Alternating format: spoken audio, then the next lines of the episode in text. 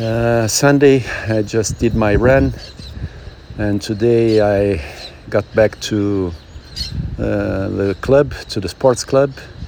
And uh, after the pandemic, I maybe I had uh, run uh, one or two times here, and so it's good to be back. I missed the track running, let's say, so running in the track compared to the street is, is really different. It's quite more controlled environment, much more stable.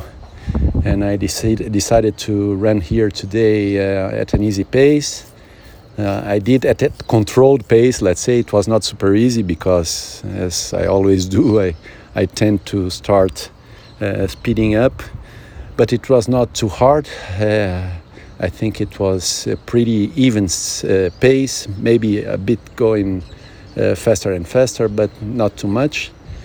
Great feeling. Uh, it's a bit rainy, so running almost alone here in the track on Sunday morning. A bit of rain, uh, temperature mid to low. Great feeling. Overall, I loved uh, to do this today here in the track. So feeling really, really good. Maybe even more than the uh, healthy or, or, or impacting the body. Is it's a kind of good for the mind, good for the spirit.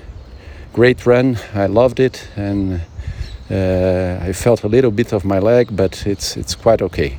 Let's keep monitoring and taking care. And great.